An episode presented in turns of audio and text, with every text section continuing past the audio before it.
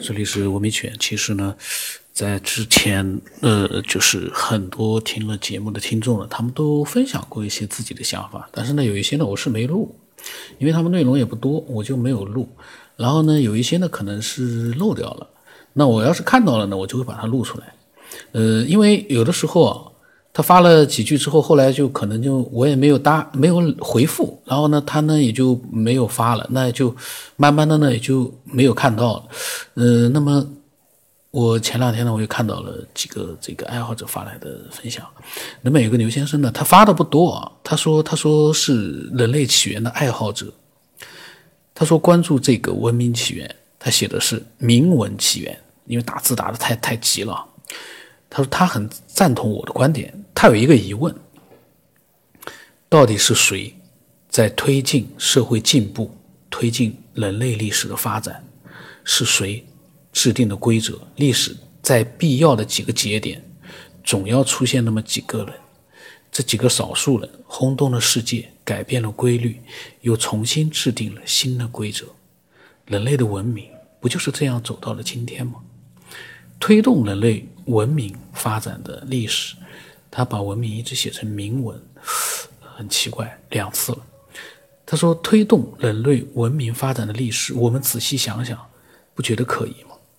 总有一种刻意的去被引导、被发展。他呢是总觉得后背有一股力量在暗中的推动着这一切。他说思维有限，也就到这里了。他说再深入的他也想不出来了。剩下的他说靠我了，靠我是肯定没用了。我也不懂科学。他考虑的比我。”可能还更深入一点。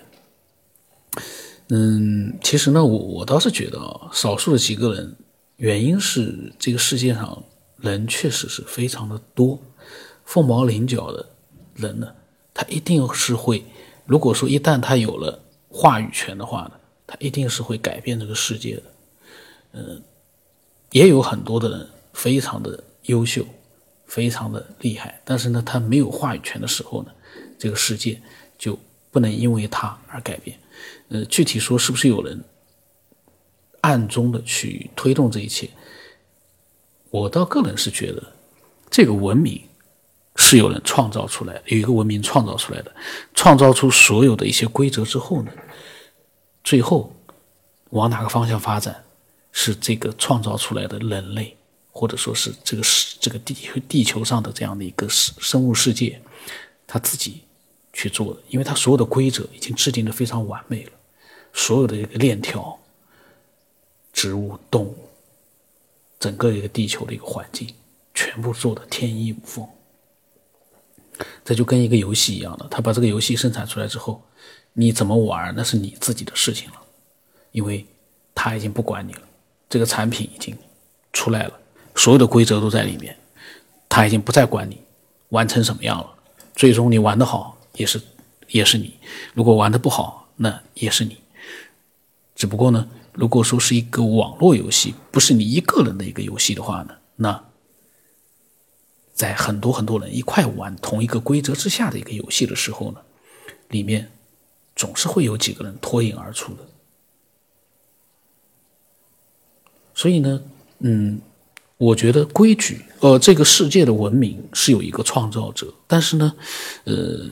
创造了这个文明之后呢，他有没有再来去做一个影响或者是推动，那个就不知道了。因为这个文明是什么，我们我们到目前为止也不知道。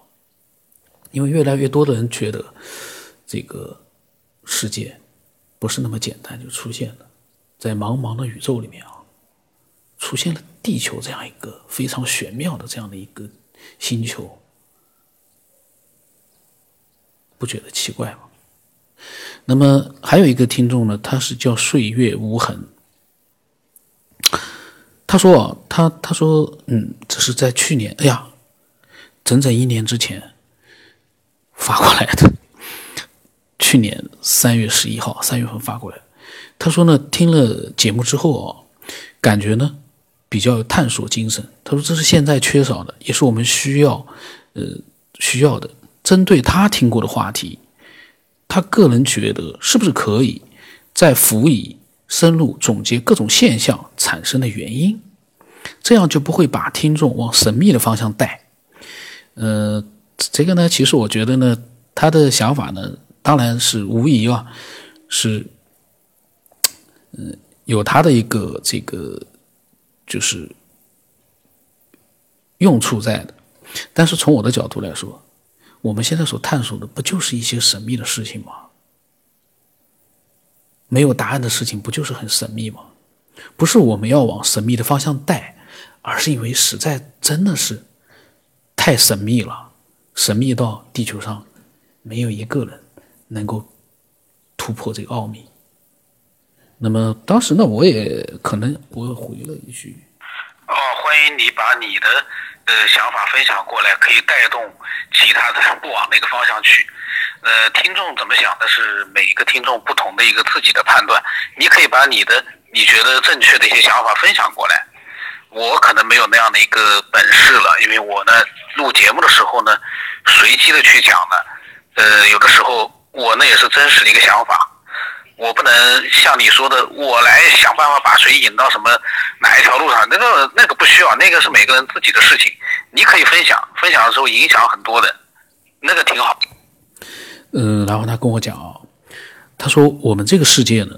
有着各种神秘不可知的现象，比如说地心文明、远古文明、百慕大、濒死现象、阴阳眼等等，还有一些呢是固有意识形态需要怀疑，比如说人类起源、达尔文进化论正确性。呃，他说达尔文进化论的正确性、地球绕着太阳转等都要重新去审视。地球绕着太阳转，这个还要去重新审视吗？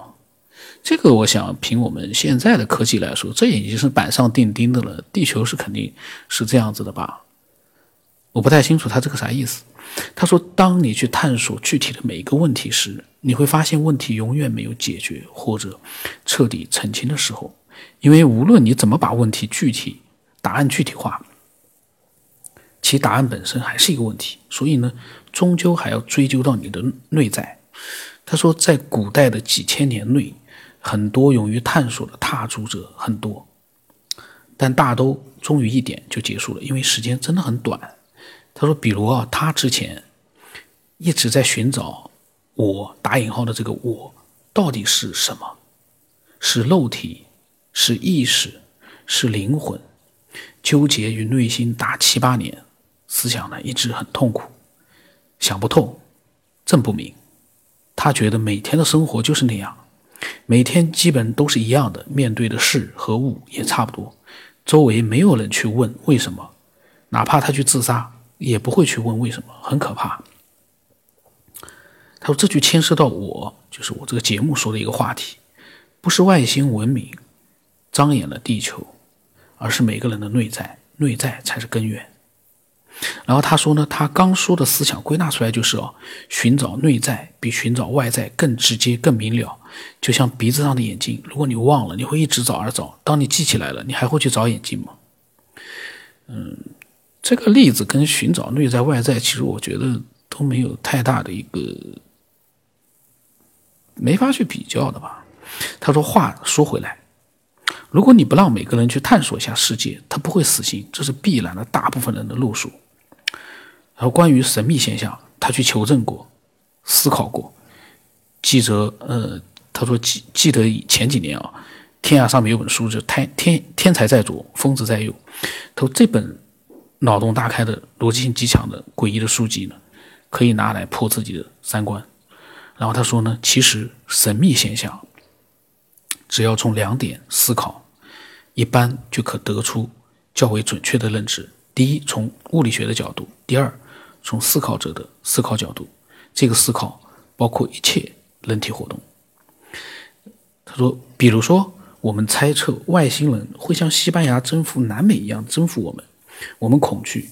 如果站在说这句话的人之外，你会发现人们的思维永远离不开地球发生的事情。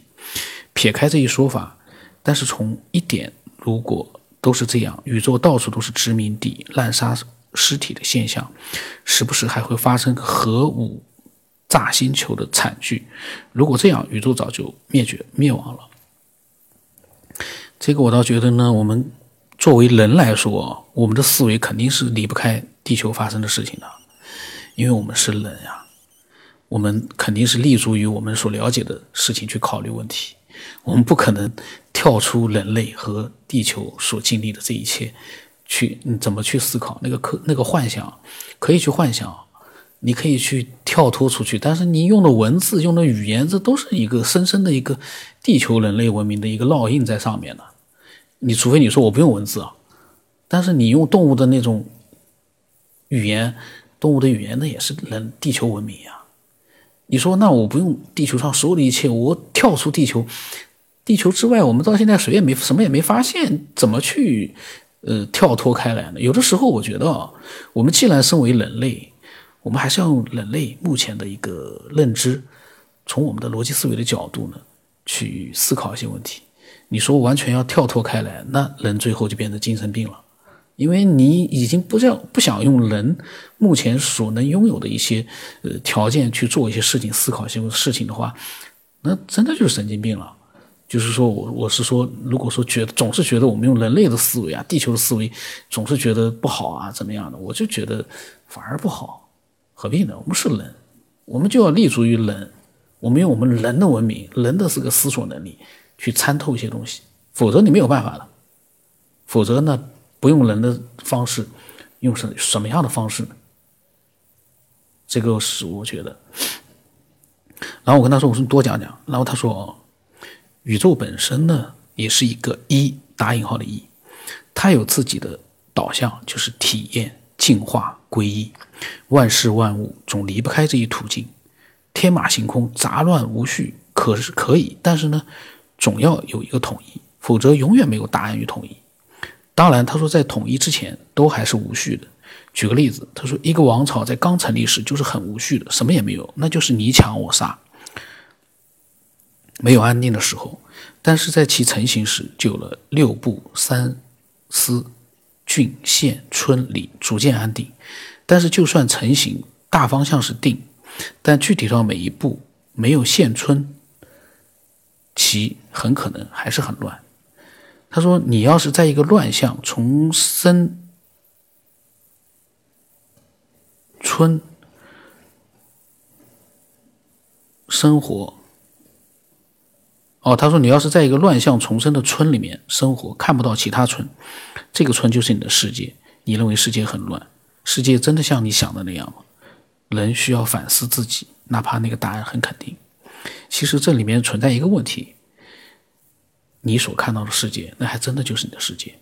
就比如说，我们现在已经看到了宇宙，看到了很多，但是我们的视线之外的东西，你会觉得跟我们不一样，但是你是不知道的。我们的认知只能立足于我们所看到的这一切，这个是没有办法的。你怎么去跳脱开来？你不能像小说里写的，元神去遨游世界，身体肉体在这个地方，但是你的神可以遨游宇宙世界。我那个小说里面写的，可以遨游，元神可以出体，那个是想象呀。你真实的一个世界里面，你势必是要立足于你所见所闻的那一切。你只能说，我有很多没有看到，我知道，可是你不能凭空去乱想。所以呢，有的时候呢，事情呢就是这样的，就是说你可以从一个角度去讲，但是我可以从另外一个角度，呃，去做一个反驳。至于说没有这个也没有对错，就是每个人的一个思考的方式而已。然后他说，宇宙上所有的个体，哪怕一个量子，也有自己的历程。宇宙会让你自由进化，直到它回到它来的地方。我们都是一样，不是世界限制了我们。是我们限制我们的自由。只要还有一个人沉浸在欢乐无序状态，宇宙都还没有进化成功。那这个就没有办法了。这个世界上，嗯，就从地球来讲啊，几十亿的人还在增加。他说，只要有一个人沉浸在欢乐无序的状态，宇宙都还没有进化成功。这个我倒觉得。这个我倒觉得是，我不太认同。这个世界上七十亿人，只要一个人发现了一个什么东西，按照目前的一个社会的一个信息化的社会的一个状态，只要一个人发现了一个嗯我们不知道的东西，所有的人都会知道，然后所有的人都会因为那一个人的发现，我们都提高了，应该是这样才对，而不是说一个人落后，所有人都跟着落后，那个是，呃，那个我觉得是，嗯，我并不认同。然后他说，从你的内内心哦，去你去问自己，自己是存在的吗？为什么有什么为证呢？肉体、意识、感知，肉体是饥渴，意识是算法，感知是信息传导，哪一样是唯一的？计算机本身只是一个工具，计算机每天都在是谁在使用它呢？我觉得这个这个挺好的，他的这个哲学上的这些问题啊。然后他说问题很多很多，只要从一个问题追根刨底，自然就会。越刨越明，没有这个精神的追求，终将是娱乐。他说，就算让你知道，地球已经存在五到六个文明，百慕大是亚特兰蒂斯文明遗留的能量场，濒死现象是人的灵魂在感知世界。你能预知未来，那只是一种信息，顶多让你惊诧或者好玩或者纠结。当然，也有人选择探索求证。任何事物都将反映到你我他的内在，没有内在，外在毫无意义。再怎么折腾，他还是他，你还是你。唯一需要的就是透过这些问题提出你的问题，解答你的心声，其他都将是泡影。我们活着一辈子干嘛？买房、娶妻、嫁人、生儿育女、享福成就，那都是很表面的东西。上帝派你来，就是让你来干这些事吗？这些事对上帝有什么意义呢？这些是仪式，让你从这些仪式当中找到自己与他同在，因为他就是你，你就是他，所以答案就在最简单日常生活当中，不在无休无止的论证中。科学不是创造什么，而是科学的精神，那是精髓。只是人们太浮华了，只看表面，那就很容易被欺骗。神秘现象就是一种存在，存在就是合理的。如果你能搞清楚最好。我想大部分人都没有准确合理的答案，或者让人们可信答案。凭我们地球的意识觉知水平，谁敢让你拥有？谁敢让你有崇高的科学技术？他说：“如果我是上帝，绝对不会给。给了你呢，就害了我。”然后他说：“大部分的现象是物理学没有认识到事物本质的原因，小部分呢是庸人自扰。”就连电场、磁场最基本的存在本质都没有搞清楚、搞透，我们只是在应用。所以说，任何的物理学革命都是新发现，而不是发明。所有的发明权都归上帝，人类呢自视其高。还有一个问题，他说，无论是物理学、宗教，要谈到最最基本的概念时，都会词穷词尽，表达不出来。荷兰都会拿生活当中现象做比喻，比如说《清刚经》《圣经》等大幅比喻句。而现在物理学也会走到这一步，譬如说爱因斯坦的空间弯曲说，无法用文字澄清物体为什么会产生引力。还有有人说公式，公式是现象的总结归纳，不能解释为什么。要解释的话，还要到基本力那里去，再一层层的剥开，很难穷尽。这就是宇宙的神秘点。然后他说，我想问。我活着为到底是为什么？为什么快乐不能长久？为什么死亡永远追着我？为什么上帝不给我强大的力量，让我为所欲为？为什么？然后他说几万个为什么。当你不停的问，有一天上帝就告诉你了，你也安静了。就这样，你的世世界安静了，那是真实的、确切的。你再也不去想，去问为什么，因为你一问，你就会嘲笑自己。就这样，呃，所有的一切就这样。但是有一点，只有你自己知道，说不出道不明。因为这个呢，也懒得说，也无人信。然后呢，他说洗洗睡了。然后呢，他又醒来了。他说，达尔文的问题：单细胞可以复制的原理从哪里来？因为发现它细胞内部有很复杂的结构工序，非常的精美。因为其他物质没有，只有细胞有这个能力。这个能力呢，完美体系从哪里来？这就是另外的话题——概率论。因为细胞的成分可以清楚，但是组合、排序。有无穷多，为什么只能产生这种完美的体系？等等，问了非常多的问题啊，很杂乱，就跟他的思索一样，我觉得比较杂乱的。嗯，如果每天沉浸在就这样的一个杂乱的，只能提出问题，然后呢，又觉得这些问题无法回答，又觉得去寻找、呃探索这样的一些东西呢，是非常这个没有意思的事情。这个有的时候呢，也就。也很尴尬的一一个一个一个状态，我倒是觉得，我们其实所有的问题，我们一点一点的，嗯，通过娱乐，通过一个自己发散性的思维，慢慢慢慢的，让自己产生一种综合的一种，嗯，感官上的、内心的意识里面的一个突然之间的一个顿悟，说不定更有意思。嗯，为什么？老实说，嗯，我们应该是比较积极的去做一些事情，不能让自己因为思考一些你得不到答案的东西，你觉得很消极，然后呢觉得很失望，那个我觉得就没有意思了。我们是为了快乐，我们才去思索，我们才去开脑洞的。我们不是因为说开了脑洞之后就觉得，哎呀，这个世界实在是摸不透啊，永远弄不明白了，我们这个生命永远搞不清楚了，就觉得，哎呀，活着真的是。很无趣，就像他之前面讲，每天就这么点事儿，每天上班不就那点事儿吗？看见就那几个人，但是其实这个世界，除了我们眼睛看到的，我们脑子里面，我们可以自己给自己带来很多有意思的东西，这个是最关键的。所以我觉得啊，这件事情对我来说就是很开心的一个事情。呃，但是呢，我就不希望这个爱好者。因为到最想来想去，到最后脑脑袋觉得啊，实在是觉得不堪其扰，觉得就是很消极的，然后呢，去呃，反而对其他人的一些思索，他觉得就是不入流，就是觉得没劲，不就是很简单的道理，整天唠来唠去的，其实呢都没必要。既然我们活在这个世界上，我们为什么不开心一点？然后在开心的这个基础之上，去发现一点东西呢？发现不了也无所谓，人就这一辈子嘛。但是万一你发现了，当然有的人说我们怎么可能发现啊？科学家还发现不了。人的思维永远超乎你的想象，而这么多人的思维，那更加是超乎任何人的想象。这个节目当然现在都一千七了，也没太多的一个。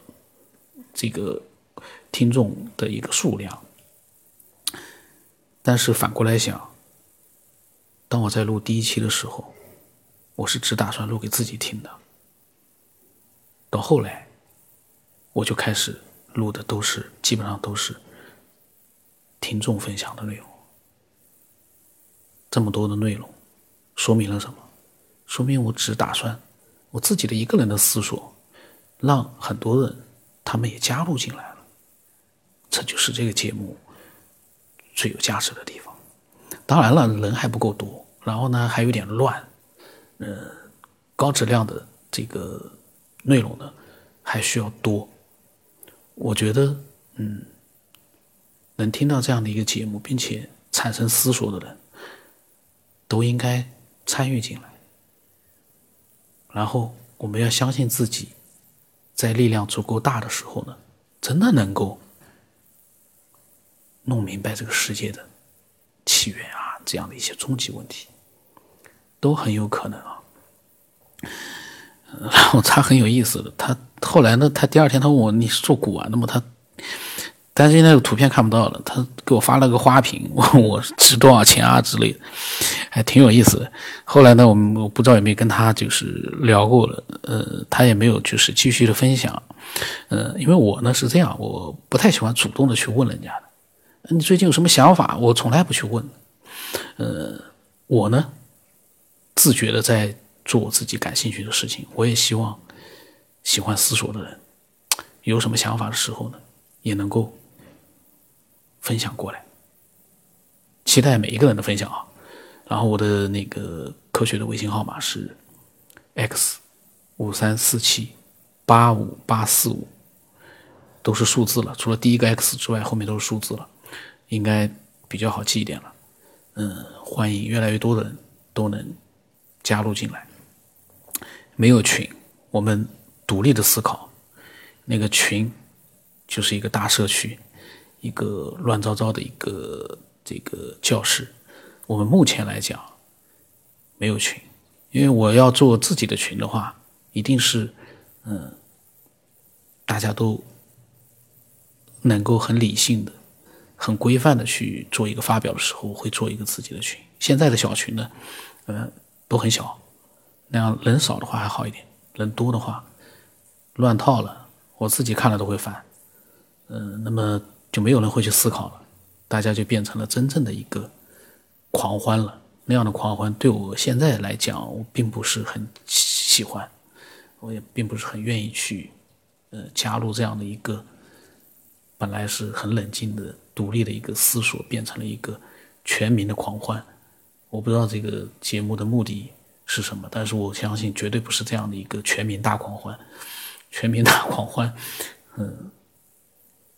我不太喜欢，那么期待更多人加入分享。今天到这里吧。